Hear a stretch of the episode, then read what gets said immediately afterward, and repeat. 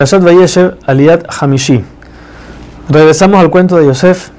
Después de que, es vendido varias veces, Yosef baja a Egipto y lo compra Potifar, el, el, ministro de los cocineros del faraón. Este lo pone encargado de su casa y ve que Yosef tiene mucha suerte y ve que todo lo que hace, Yosef todo le pide a Hashem que le dé, que lo ayude y, y le dé suerte para lo que está haciendo. Por eso él lo pone a Yosef encargado de toda su casa todo lo que hace en, el, en la casa del, ministro. Solamente Yosef está encargado.